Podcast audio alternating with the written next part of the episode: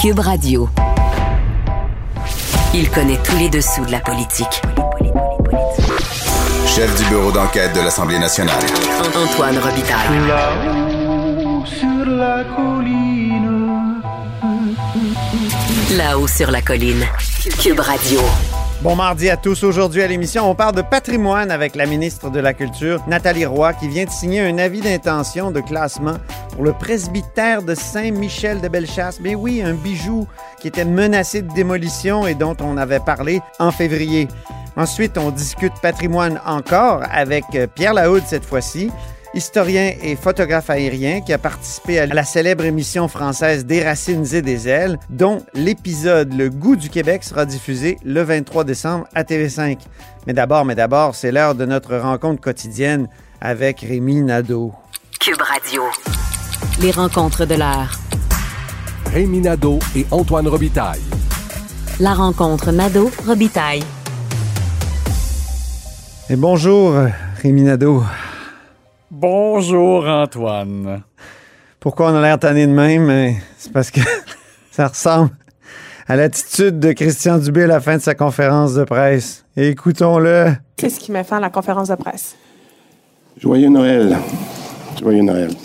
Rémi, la lassitude des masqués est de retour. Écoute, euh, me faire souhaiter joyeux Noël comme ça, ça me donne envie de caler une bouteille de brandy. les larmes aux yeux. Ce Noël est commandité par Omicron, mesdames et messieurs. Oui, c'est ça. Ah, Seigneur! Oi, oi, oi. Bon, alors, C'était déprimant, hein? oui, totalement déprimant. Et le ton, donc, de Christian Dubé, qui, au terme de la conférence de presse, là, nous fait ses voeux euh, en soupirant. Là. Je trouvais que c'était vraiment euh, révélateur euh, de la situation. Donc, pour dire aux gens, Christian Dubé et Dr Arruda ont fait un point de presse à 13 heures pour faire le point sur la situation les nouvelles sont pas bonnes. On, le voit, les cas ont augmenté au Québec. Les hospitalisations là, augmentent de façon importante. Et euh, on voit à travers le monde aussi la montée d'Omicron. Et euh, donc, le, goulot se resserre à nouveau. Euh, le gouvernement demande, et la santé publique là, demande aux, employeurs de, de ramener les gens en télétravail le plus possible. C'est la recommandation qui a été faite. Donc, par exemple, pour les fonctionnaires, ils n'ont pas été très précis, mais Christian Dubé a dit on a euh, transféré cette recommandation au Conseil du Trésor qui euh, prendra les décisions. Mais on- donc, on comprend euh, que probablement que les fonctionnaires vont devoir travailler à la maison. Et tu sais, ça, ça fait mal parce que on essayait de ramener les gens vers le centre-ville, par- particulièrement à Montréal. Il y a eu même une campagne qui a été lancée parce que, tu sais, c'est terrible. Les centres-villes ont été désertés. Là, on, on essaie de retrouver un semblant de vie normale, de recréer une activité euh, économique de centre-ville. Puis là, ça, ça nous tombe dessus. Alors ça, c'est évidemment ça sera très mal accueilli, et même par exemple par les restaurateurs, par les commerçants, tu sais, dans des, qui vont souffrir de l'absence des travailleurs. Euh, autre chose, donc dans les RPA, les résidences pour personnes âgées, on va demander de recommencer à, porter le masque dans les aires communes. Et euh, ça, ça ressemble un peu comme aux, aux- aux étudiants qui doivent porter le masque aussi dans les, euh, les aires communes, mais aussi de, plus en plus dans les classes, là, au, au primaire, dans plusieurs régions, le, port du masque est revenu dans les classes. Et il y aura donc distribution de tests rapides. Ouais. Et ça, c'est particulier aussi. Dr Arruda a parlé là, de de plus en plus qu'on allait euh, se diriger vers une autogestion de la COVID, là, comme si nous-mêmes, on allait euh, se gérer. Euh, bon, euh, les tests rapides, c'est une première étape. À partir de lundi, dans les pharmacies, il y aura des tests rapides disponibles. Comment ça va fonctionner? Là, en gros, c'est premier arrivé, premier servi. Vous allez dans votre pharmacie. et il y aura donc une boîte, si on veut, avec cinq tests rapides qui, sera, euh, qui vous sera remise. Et euh, avec la carte d'assurance soleil, de- d'assurance maladie, oui, euh, ça permettra donc euh, à la pharmacie de savoir qu'ils ont donné à vous, donc pour pas que quelqu'un retourne 4-5 fois puis avoir euh, plusieurs boîtes euh, et en faire peut-être même un commerce illicite, on sait jamais. Donc Ah, là, ils, oui. vont, ils vont contrôler de cette façon-là. Et il y a eu aussi un, cri à l'aide euh, de Christian Dubé qui demande à nouveau des vaccinateurs pour Je contribue. Euh, il chercherait à avoir 500 vaccinateurs de plus. euh, parce qu'on souhaiterait à ce moment-là peut-être pouvoir devancer la troisième dose pour les gens de 60 ans et plus qui, pour l'instant, est prévu à partir de janvier. On se dit si des fois il y avait suffisamment de vaccinateurs, on pourrait commencer un peu plus tôt. Et Alors voilà donc pour le, le- le portrait qui a été. euh, On peut l'écouter euh, d'ailleurs Ouais. sur les vaccinateurs, Rémi. Vu la hausse des cas et du potentiel d'Omicron, on veut accélérer la vaccination de la euh, dose de rappel, ce qu'on appelle la troisième dose. Mais pour ce faire, étant donné les limitations qu'on a dans notre réseau, euh, ça nous prend plus de vaccinateurs. Et Daniel, tout à l'heure, va vous expliquer un peu où on est dans notre capacité euh, de vaccination, puis où on aimerait être le plus rapidement possible. Parce que, dans le fond, on a une capacité de vaccination au Québec présentement de 300 000 doses par semaine. Euh, sauf que si on avait 500 vaccinateurs de plus, on pourrait doubler et euh, administrer 600 000 doses euh, de vaccins. C'est aussi significatif que ça. Donc, bonne chance. là. C'est sûr qu'à un moment donné, avec Je contribue, il y en avait, il y en avait des vaccinateurs là, euh, au plus fort de la campagne de vaccination, mais il y a des gens euh, qui sont retournés à leur vie, j'allais dire normale, là, fait euh, leurs autres occupations. Euh, bon, est-ce que ça fonctionnera? On le souhaite. Et, euh, et sinon, donc, euh, pour le- les, les autres messages de M. Dubé, ben là, c'est sûr que tout le monde a posé des questions sur les rassemblements des fêtes. Euh, normalement, là, c'est 20 personnes dans un rassemblement privé, mais on a senti que Oui. ce serait constamment réévalué à tous les jours. Docteur Arruda a pris Oui. soin de dire que euh, en- dans, dans les sept derniers jours, il y a eu une quantité incroyable d'informations qu'ils ont pu analyser sur Omicron. Et ça sent, écoutez, ça sent le recul. On va entendre Christian Dubé là-dessus. On n'a pas peur de changer d'idée si on pense qu'on va pas dans la bonne direction. Puis il faut rester en avant de la parade. Nous, on a parlé, on a eu beaucoup de discussions avec nos collègues de l'Ontario. Là, c'est c'est grave ce qui est en train d'arriver. Là, 20% de, on passait de 10 à 20% d'Omicron en dedans d'une semaine et quelques jours. Euh, on pense qu'ils vont être rapidement à 50% Ils sont déjà même à 30 aujourd'hui, Alors selon c'est c'est- données. c'est exponentiel. Malheureusement, c'est plate parce qu'on approche du temps des fêtes. On a tous hâte de passer euh, relativement à autre chose. Il faut pas oublier là, que l'état d'esprit dans lequel on était, beaucoup, c'était que quand les gens allaient avoir deux doses de vaccin, on Ben pourrait oui. éventuellement enlever les masques dans les lieux publics. Ben oui. Puis là, on est euh, dans un... Alors, joyeux Noël, Rémi. tendance contraire. Joyeux Noël.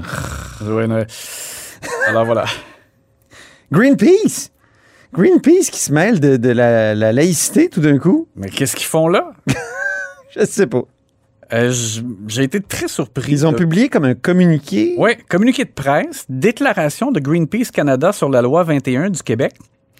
Et Greenpeace, qui pourtant euh, est un réseau là, qui euh, intervient euh, pour l'environnement, Ben oui.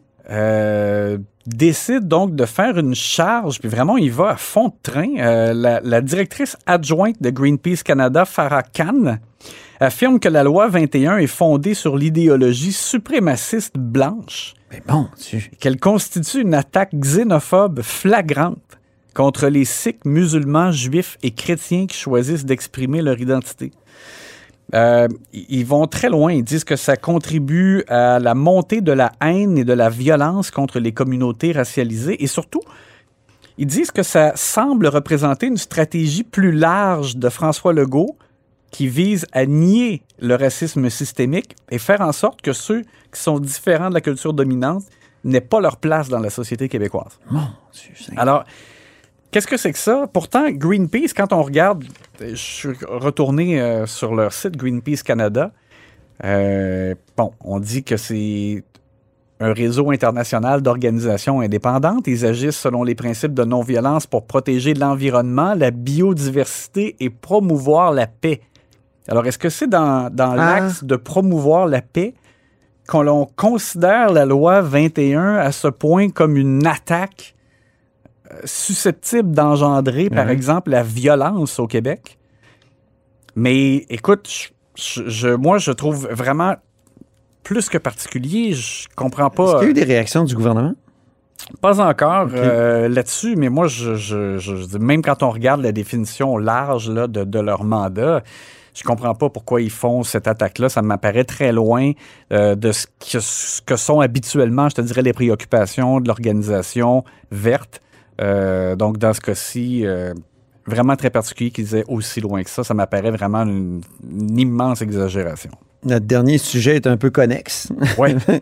Parce que c'est euh, la commission Cloutier, c'est Alexandre Cloutier qui s'est penché sur la liberté universitaire. Il a remis son rapport aujourd'hui. C'est assez bien reçu jusqu'à maintenant. Oui, et donc, rapport remis au gouvernement. La ministre de l'Enseignement supérieur, Danielle McCann, pourra utiliser les conclusions de, de cette commission pour euh, peut-être même présenter une loi, parce Oui. que la, la- la- la commission suggère euh, fortement donc d'adopter une loi au Québec pour vraiment fixer ce que c'est la liberté euh, universitaire. On va entendre donc Alexandre Cloutier là-dessus. Oui, qui se penche sur. qui- à qui on a posé la question qu'est-ce qui se serait passé si, par exemple, la controverse autour du mot en haine euh, avait surgi alors que cette loi-là existait? Qu'est-ce que ce rapport-là, Richard? Ben, il n'y aurait rien eu d'emblée parce que on dit que la liberté universitaire, c'est le droit de- d'aborder euh, tous les sujets, tous les mots de- dans une logique de respect de la mission de l'université. Alors, euh, euh, premier élément, ceux qui, mettons par exemple que des étudiants se seraient plaints, ben, on aurait eu à se tourner vers un comité. Puis le comité aurait regardé la loi, puis il aurait dit à la loi, ben, prévoit que tu as le droit de le faire. Fait que je pense que ça serait mort, là.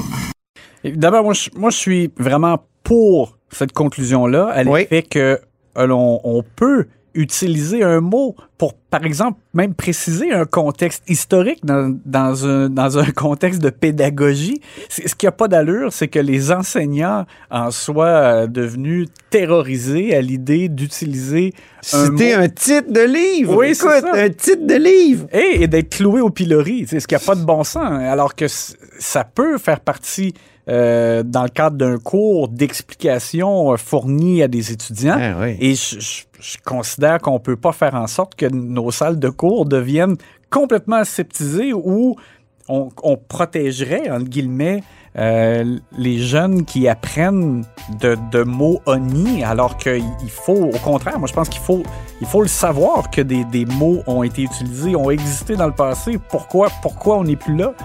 Euh, ça fait partie de, même de l'évolution de, euh, de la pensée euh, de nos jeunes. Donc, bref, euh, ça, m'apparaît là, en toute logique ce qui a été présenté par la commission euh, présidée par Alexandre Cloutier, ancien député ministre péquiste et euh, qui est à Chicoutimi euh, aujourd'hui dans le cadre de son travail à l'université. Merci beaucoup, Rémi Nadeau. On se reparle demain. À demain!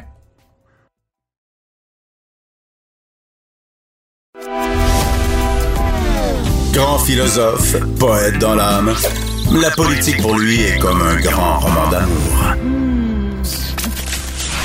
Vous écoutez Antoine Robitaille, là-haut sur la colline. La célèbre émission Des racines et des ailes s'intéresse au Québec. Elle a fait un spécial de deux heures, Le goût du Québec.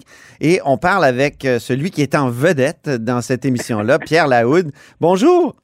Bonjour, bonjour Antoine. Pierre Lahoud est historien, photographe aérien, spécialiste du patrimoine. D'ailleurs, juste avant de, de parler de, des racines et des ailes, euh, il y a le presbytère de Saint-Michel-de-Bellechasse qui va être finalement protégé par le ministère de la Culture. Comment vous accueillez cette euh, nouvelle-là? Ah, c'est une c'est une nouvelle extraordinaire parce que ça c'est pas parce qu'un monument est classé qui euh, qui va continuer à, qui va être protégé. Ça, on s'entend là-dessus, puisque Ouais. il y a des monuments classés qui sont qui ont été démolis au fil des ans. Mais au moins, ça lui donne une médaille puis une reconnaissance nationale qui va permettre éventuellement à des organismes de pouvoir essayer de le mettre en valeur. Mais encore là, je vous dis, c'est pas parce qu'il y a un classement que c'est acquis, que la préservation est acquise.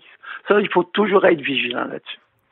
Oui, c'est ça. Mais euh, au moins, euh, le, le maire moins, qui était là. Éric Tessier, qui, qui avait fait des déclarations surprenantes, euh, pour le moins, euh, disant que hein, le patrimoine, c'est juste des choses qui intéressaient les, les gens aux cheveux blancs, puis dans 20 ans, il n'y aurait plus de mémoire. Euh, Il s'est excusé, d'ailleurs, je comprends, mais il a perdu ses élections. Peut-être à cause de ça. Est-ce que c'est un bon signe, euh, selon vous, Pierre Lahoud? Oui, c'est un- bon signe parce qu'écoutez, euh, euh, prenez mon petit village ici à Saint-Jean, le maire, lui, s'opposait à la, à la survie du manoir Mauvais de Genet et lui aussi a perdu ses élections. Ah oui, Alors, euh, il vous imposait des, des taxes municipales très il élevées. nous je pense, imposait hein? des taxes alors qu'on est un organisme à but non lucratif qui n'a pas encore de subvention de la part du ministère de la Culture. Et, et écoutez, comment voulez-vous qu'un petit organisme comme nous peut, on peut, comment un organisme peut arriver financièrement si on n'a pas d'aide, au moins de la part de la municipalité puis du gouvernement? C'est, c'est un non-sens. Oui, ça, c'est à l'île d'Orléans. Je pense qu'il y a comme un choc entre le monde euh, rural, agricole et peut-être le monde touristique euh, patrimonial. Oui, mais écoutez, les, les cultivateurs, qui sont quand même propriétaires de 90% du territoire de l'île, ne sont plus que 10 en population. Ah oui. Alors, euh, c'est en train de changer. Ça. Il vraiment, il y a un grand mouvement qui est en train de changer. Et à l'île, et comme partout ailleurs, j'ai l'impression que des gens qui sont de plus en plus sensibilisés à la question patrimoniale et environnementale et paysagère aussi. Il faut mhm. protéger nos paysages. Ça, de plus en plus, on commence à être sensible à cette notion-là. En tout cas, vous, vous, Pierre, vous les valorisez, les paysages, en les prenant en photo de, du ciel. Hein? Euh, j'essaie beaucoup, j'essaie beaucoup de, de, de, sensibiliser les gens par justement la valorisation de nos paysages.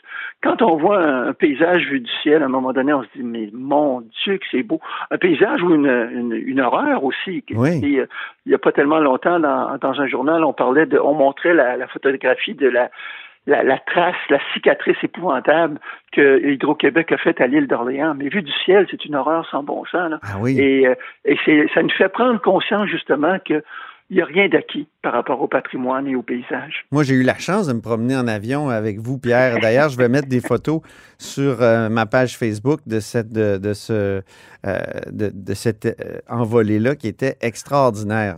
C'était des photos que vous faisiez, vous, à ce moment-là, pour les plus beaux villages du Québec, hein, c'est ça? Oui, c'est ça. Je, souvent, on me demande des, des, photographies aériennes pour euh, illustrer certains certains lieux, certaines contrées.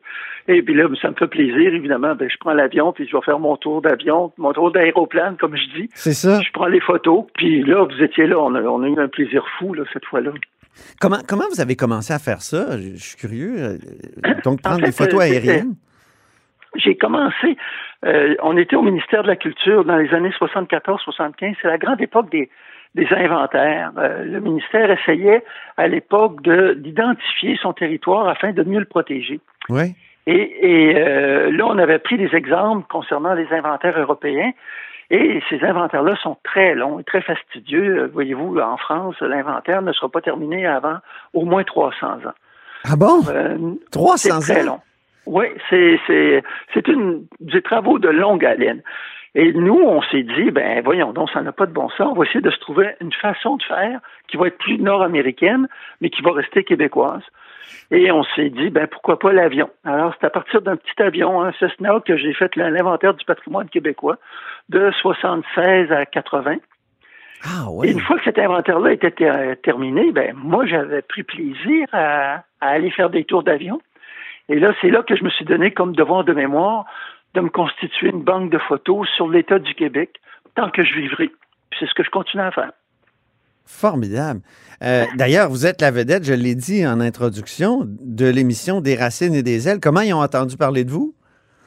En fait, ça, date de 2008 où ils m'avaient déjà approché.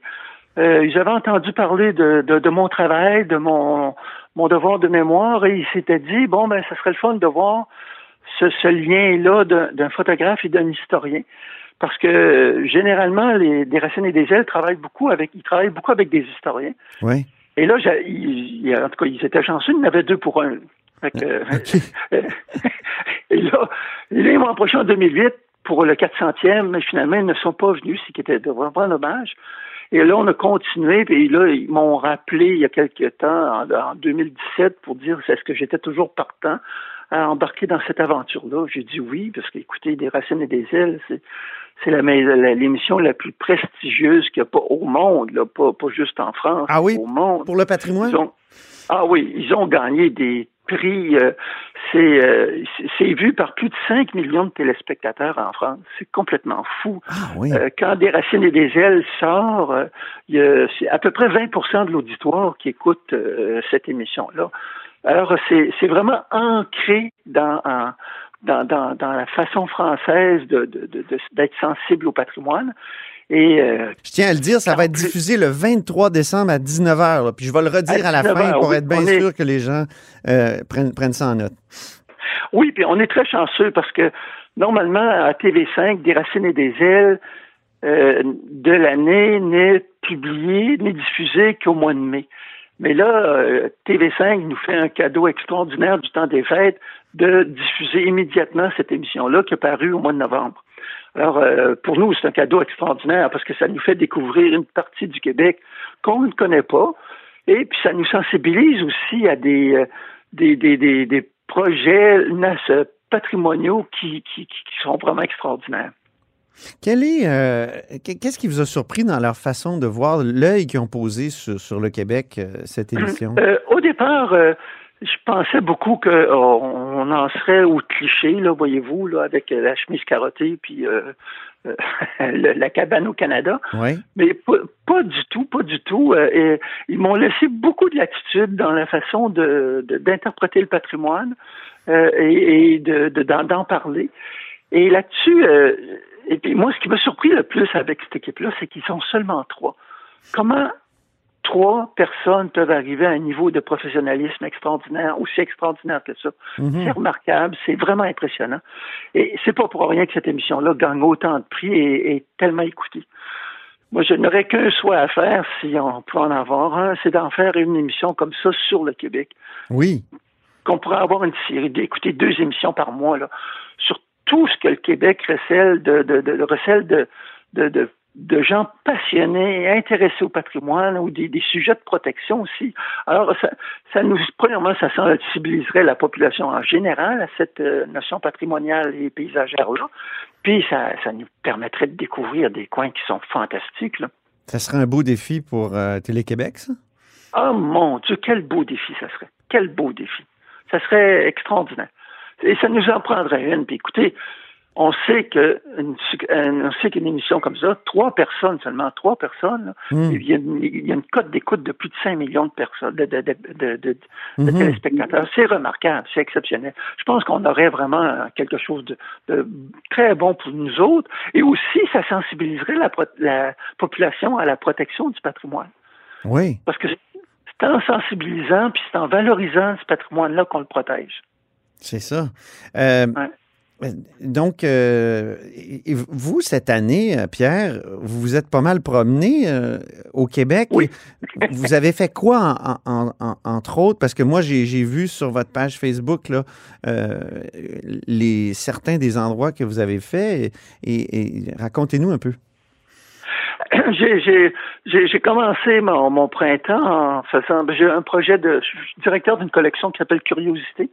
Et Oui. euh, il y a un projet sur les Laurentides qui doit sortir bientôt. Fait que je suis allé dans les Laurentides, mais là, j'ai raté mon coup complètement parce que euh, la température au Québec est difficile. hein. Alors, on a beau prévoir longtemps d'avance, on a beau euh, louer l'avion, se préparer. euh, on est arrivé au-dessus des Laurentides, puis là, il y avait des un front qui rentrait, des vents de cisaillement. Écoutez, je me suis fait brasser comme je me suis jamais fait brasser. Ah oui? Vie, là.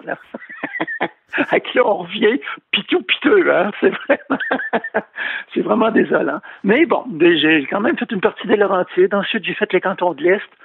Les cantons de l'Est, il faut les faire surtout au mois de mai, alors que le couvert végétal est très faible parce que il y a des arbres partout dans les cantons de l'Est. Oui, c'est ça. partout, à cause justement de l'implantation des anglophones qui sont installés là et qui aimaient beaucoup les arbres. Alors, si vous survolez un village dans les cantons de l'Est en juin, Hey, vous dites canton de l'Est, hein, est-ce qu'on devrait pas dire Estrie? on devrait dire Estrie parce que C'est tout un, dé- c'est parfaitement. c'est tout un débat, ça, hein? C'est tout un débat, oui. Patrimonialement, est-ce qu'on devrait dire euh, Estrie ou canton de l'Est? Les, les cantons de l'Est qui sont à l'ouest du Québec. hein? Oui, c'est ça, exactement. C'est- oui, c'est là- là-dessus, il y a tout un débat. Vous avez parfaitement raison. Mais bref, en Estrie, il faudrait effectivement, euh, il faut, il faut, il faut survoler le territoire euh, au mois de mai euh, parce que le couvert végétal est trop dense. Oui. Et après ça, je me suis, je suis allé faire un petit tour en Gaspésie. J'ai, j'ai, je me suis promené aussi au-dessus de Kamouraska, qui est à mon avis une des plus belles régions du Québec. Ben oui. Euh, sur le plan des- à la fois des paysages, mais de la conservation du patrimoine, c'est extraordinaire. Et évidemment, ben, je, je, je continue mon devoir au- de mémoire autour de Québec. Là, sais, à- Ben oui. quand il y a des quand il y a des nouveaux bâtiments, ben j'essaie de les photographier ou quand il y a des menaces de démolition, comme voyez-vous l'église de Saint-Louis, Saint-Louis qui a été démolie, très belle église moderne. Saint-Louis de France, oui. Saint-Louis de France. Alors ben je suis allé la photographier avant sa démolition. Hein. C'est un peu euh, c'est un peu triste. Pour une mais, maison euh, des aînés.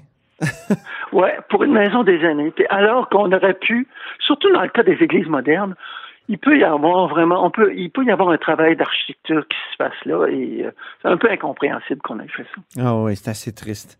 Euh, eh ben, juste pour revenir à, à des racines et des ailes, euh, vous avez fait toutes les saisons avec, avec eux, si je ne Ah m'abuse? on a fait euh, deux saisons. En fait, on a fait la saison d'hiver et euh, la saison euh, automnale, qui correspondent évidemment à ce que les Français aiment le plus au Québec. Oui. Alors, et, et, et pour la saison d'hiver, ben, je dois dire que c'était en 2018. Hein.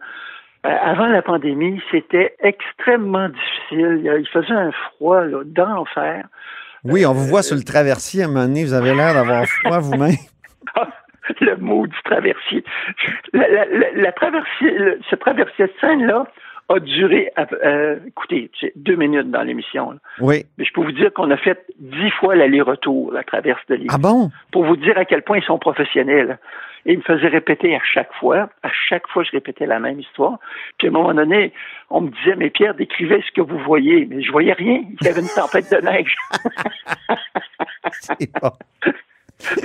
Là, il faut imaginer, mais, mais c'est aussi ça le Québec, hein. Ben oui. C'est que on a beau dire euh, on va sortir parce qu'il va faire beau, c'est pas comme ça que ça marche. C'est, euh, vraiment, on- des fois on est surpris, c'est le blizzard, c'est le vent, c'est la poudrerie, c'est mais c'est ça le Québec. Ben Pierre Lahoud, fais toute la beauté. Pierre Lahoud, merci infiniment pour cet Ben, merci entretien. beaucoup, Puis Antoine. On, on- j'invite les gens à regarder, les auditeurs à regarder à TV5 le 23 décembre prochain à 19h, euh, Des racines et des ailes, le goût du Québec. Ou enregistrer le, enregistrer puis écouter-les au show pendant le temps de Noël. Parfait. Merci Pierre. Merci Au Antoine. revoir. Grand philosophe, poète dans l'âme. La politique pour lui est comme un grand roman d'amour. Vous écoutez Antoine Robitaille, là-haut sur la colline. Le presbytère de Saint-Michel-de-Bellechasse, l'un des plus vieux au Québec, à- et à propos duquel l'ancien maire Tessier avait fait des déclarations douteuses, sera protégé. C'est la ministre de la Culture qui a annoncé en début de semaine la signature d'un avis d'intention de classement. Et elle est au bout du fil. Bonjour Nathalie Roy.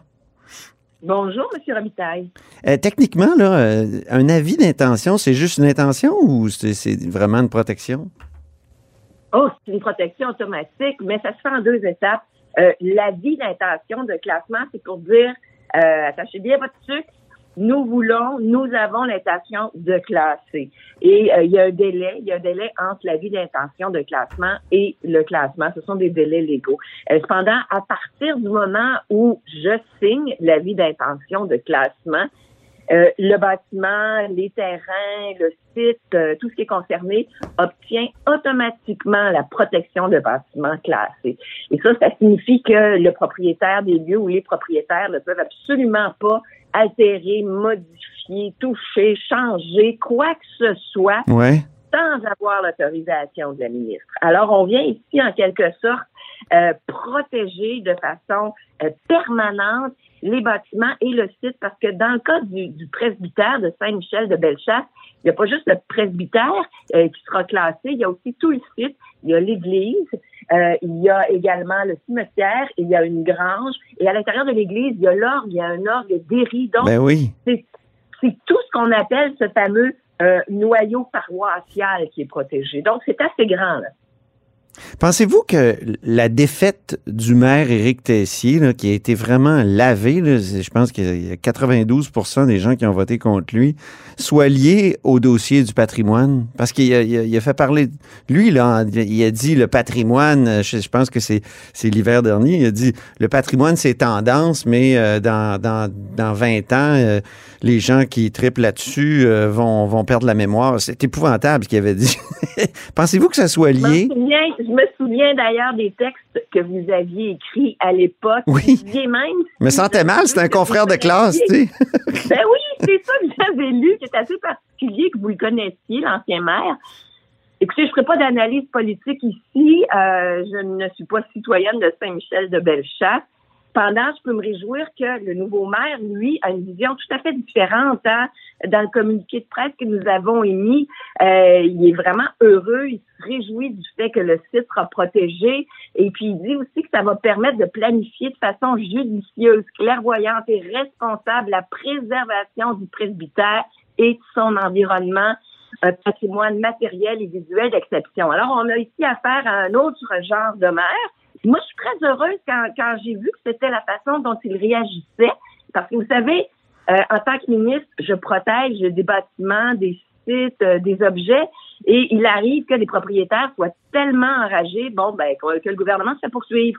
Dans ce cas-ci, ce qui est intéressant, c'est que le propriétaire est heureux. Mm. Et ça, ça nous fait plaisir parce qu'on se dit, c'est ça qu'il faut, le patrimoine, il faut le faire vivre. Ouais. Il faut qu'on voit jusqu'à quel point c'est important pour nous. C'est important, c'est notre histoire, c'est notre mémoire, c'est notre identité et c'est beau. Ces bâtiments-là sont uniques et racontent qui nous sommes et il faut les faire vivre. Ça, Mais vous très protégez pas l'intérieur, si, si je ne m'abuse. De, Euh, de- ça de- dépend. du presbytère comme tel. on veut permettre à l'intérieur qu'il y ait de la vie. Et ça, c'est particulier parce que lorsqu'on protège l'intérieur, lorsqu'on classe l'intérieur, euh, on ne doit pas l'altérer d'aucune façon. Et euh, ce qui est particulier, c'est que si nous voulons, par exemple, qu'il y ait, euh, enfin nous, pas nous, mais les, les citoyens, l'administration municipale, Ouais. les gens de, de, de Saint-Michel souhaitent faire quelque chose, il faut qu'ils aient une certaine latitude pour pouvoir aménager l'intérieur. Est-ce qu'il y a moyen d'éviter que ça soit complètement, euh, euh, comme on dit, là, qu'on fasse table rase du passé à l'intérieur, puis qu'on construise euh, avec du gyproc, puis tout ça? Là? y a-tu moyen d'empêcher? Parce que des fois, ça arrive, on voit des, des belles maisons de l'extérieur, puis à l'intérieur, on, on entre, puis c'est, mon Dieu, il ne reste plus rien là, de, des traces du passé. Il ne faut pas que ce soit ça. C'est la raison pour laquelle tout le site est protégé également. Donc, Mhm. je pense qu'on a un souci ici d'un aménagement, puis on a un souci de faire vivre les bâtiments.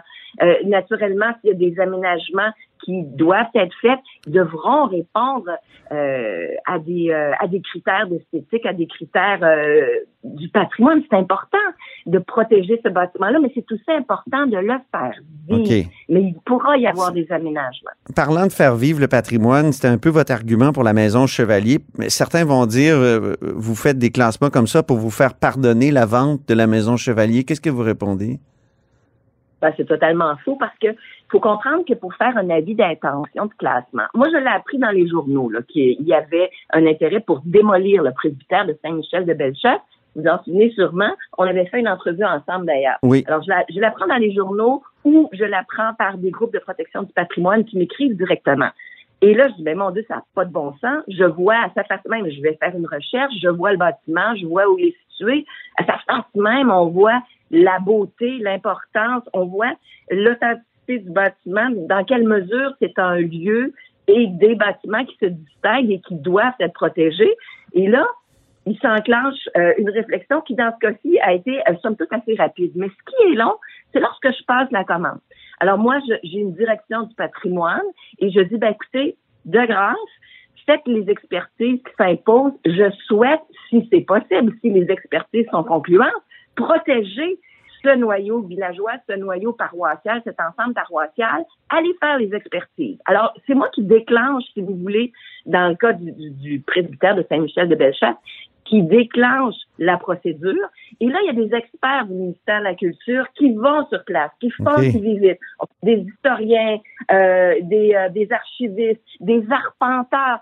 Il faut trouver tout ce monde-là qui font un rapport volumineux sur la pertinence ou non d'émettre un avis d'intention de classement.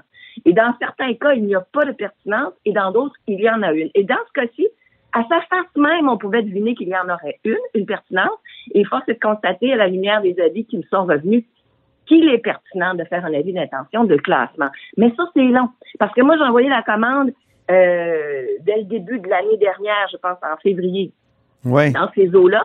Et on me remonte la documentation et tout est finalisé. Est-ce qu'il y aurait moyen d'accélérer ça? Euh, écoutez, il y a des choses qui sont encore beaucoup plus longues. Par exemple, euh, faire un site déclaré, ça prend quelque chose comme deux ans. Les moyens d'accélérer, ben, c'est une question euh, naturellement de ressources. Euh, c'est pas une question financière. Hein. Nous avons euh, les sommes, mais c'est une, euh, une, question de trouver les bons experts pour envoyer faire les analyses, les expertises. Et il y en a beaucoup qui se font simultanément. Donc, euh, c'est long parce que ce sont des documents légaux. Ce n'est pas des documents écrits sur un coin de table. Il y a vraiment quand je vous parle, on, on est jusqu'à l'arpenteur, là, les historiens, les arpenteurs. Donc, c'est un travail de moine, c'est un travail minutieux. Et lorsque ça arrive sur mon bureau, je signe l'avis d'intention de placement, ce qui a été fait. Et l'avis donne un délai de 30 jours à quiconque voudrait s'opposer, faire des remarques, des commentaires. Et, et, par la suite, cet avis-là, il est bon pour un an. Et entre-temps, on prépare le classement qui sera signé aussitôt qui sera prêt pour donner vraiment le sous officiel et les classer. Mais comme je vous disais d'entrée de jeu, lorsqu'un avis d'intention de placement est envoyé, le bâtiment, le site, les lieux qui sont concernés jouissent exactement de la même protection qu'un bâtiment qui serait euh, classé. Et, par ailleurs, c'est important de dire à vos auditeurs, c'est qu'on a euh, durci la loi sur le patrimoine culturel et que les amendes, entre autres, pour quiconque ne respecterait pas la loi, euh, et, des amendes très salées maintenant sont, sont, sont, sont prévues, entre autres des amendes pouvant aller jusqu'à un million, plus d'un million de dollars pour quiconque dérogerait à la loi. Euh, donc, je vous dis, on, ne hmm. prend pas le patrimoine à la légère. Parlons d'un effet pervers peut-être du classement. C'est les propriétaires de maisons patrimoniales privées qui semble étouffé par des frais d'assurance extrêmement onéreux. Là, je, je pense à, au cas de Monique Leclerc à Carignan qu'on a exposé dans le journal euh, donc hier. C'est une dame de 82 ans qui s'occupe d'une vraiment avec passion d'une maison patrimoniale, la maison Saint-Hubert qui est construite en 1785 et elle dit j'ai juste un rêve dans la vie, c'est que ma maison soit déclassée. Pourquoi? Parce que les assurances sont vraiment euh, l'étouffent. Est-ce qu'il y a quelque chose qu'on peut faire pour ces gens-là? J'ai lu euh, cet article-là euh, hier et ça m'a beaucoup troublé. Euh, les compagnies d'assurance, je leur lance la pierre parce que ça fait, c'est pas récent, mais il y a peut-être un, phénomène qui s'accélère, semble-t-il, parce que ces maisons-là étaient assurées auparavant. Et le fait que la dame ait de la difficulté, elle a fini par trouver une assurance, mais en prenant plusieurs assureurs à cet égard-là, sachez que comme ce n'est pas un phénomène nouveau, on y travaille déjà depuis plusieurs mois avec mes collègues du Conseil des ministres parce que ce sont euh, les assureurs. Ce n'est pas le ministère de la Culture qui est responsable des assurances, mais bien euh, un autre ministre qui s'occupe entre autres des compagnies d'assurance. Donc, on travaille ensemble pour voir dans quelle mesure il faudrait faire attention au patrimoine et que les compagnies d'assurance comprennent que ces biens-là sont uniques, sont beaux et sont aussi financés par le gouvernement du Québec parce que lorsque vous avez un bien classé, il faut pas oublier que cette dame, et aussi elle le mentionne dans l'article, a joui entre autres de subventions pour l'aider à embellir, à protéger sa maison. Ouais. avec, vous avez une maison qui vous coûte peut-être plus cher à l'entretien, mais cet entretien-là est compensé par des subventions qui viennent du gouvernement parce qu'on sait que ça vous coûte plus cher. Et par ailleurs, cette maison-là étant unique, elle prend de la valeur également, une valeur. Mais c'est difficile à vendre par après. Le devoir aussi a fait un espèce de dossier là-dessus. Là. Et, on est conscient de cette euh, problématique et c'est la raison pour laquelle on a formé un comité et on y travaille pour essayer de voir dans quelle mesure les compagnies d'assurance pourraient être euh, plus euh, accommodantes. Ça me fait penser à, Saint-Sulpice. Ça va être ma dernière question. La bibliothèque Saint-Sulpice à Montréal, c'était pas un problème d'assurance aussi? Puis où, est-ce que ça en est, là, Saint-Sulpice? Qu'est-ce qu'on va faire? Est-ce ben, qu'il y a un projet? Euh, oui, tout à fait. En fait, Saint-Sulpice, à partir du moment où j'ai su qu'il n'était plus assuré, euh, j'ai pris mes responsabilités et nous l'avons auto-assuré. Alors, le bâtiment est assuré par le gouvernement du Québec, comme plusieurs autres bâtiments qui appartiennent au gouvernement du Québec. Alors, assurez-vous, là. Et ça, ça s'est fait euh, dans les semaines là, qui ont suivi l'information à l'effet qu'il n'était plus assuré autre chose que j'ai apprise dans les médias. Donc, on a corrigé la situation. Heureusement qu'on est là. Bien sûr. Le septième pouvoir, monsieur. Vous en étiez dans le temps. Et oui, alors je, je, sais jusqu'à quel point le travail journalistique est important. Puis y a-t-il un projet pour Saint-Sulpice? Oui, on travaille. En fait, depuis le début, euh, ma vision et, ce que je souhaite, c'est faire revivre ce bâtiment-là. D'ailleurs, euh, j'ai envoyé des sommes dès le printemps dernier à la Bibliothèque Archives nationales du Québec, qui est propriétaire de Saint-Sulpice, pour faire des travaux d'urgence. Il y avait des travaux d'urgence à faire. L'argent est là. Euh, mais par ailleurs, pour ce qui est du projet, le but est de rendre à Saint-Sulpice son lustre d'antan. Et il y a des projets sur la table sur lesquels euh, nous sommes en train de travailler. Et puis, nous souhaitons une annonce euh, euh incessamment, sous peu, comme disait un de mes collègues. Oui. Mais par ailleurs, on y travaille. Merci infiniment, Nathalie Roy. Ça me fait plaisir. Je vous souhaite une belle journée. Ministre de la Culture, vous aussi, merci. Et c'est ainsi que se termine La Haut sur la Colline en ce mardi. Merci beaucoup d'avoir été des nôtres. N'hésitez surtout pas à diffuser vos segments préférés sur vos réseaux. Et je vous dis ben, à demain. Cube Radio.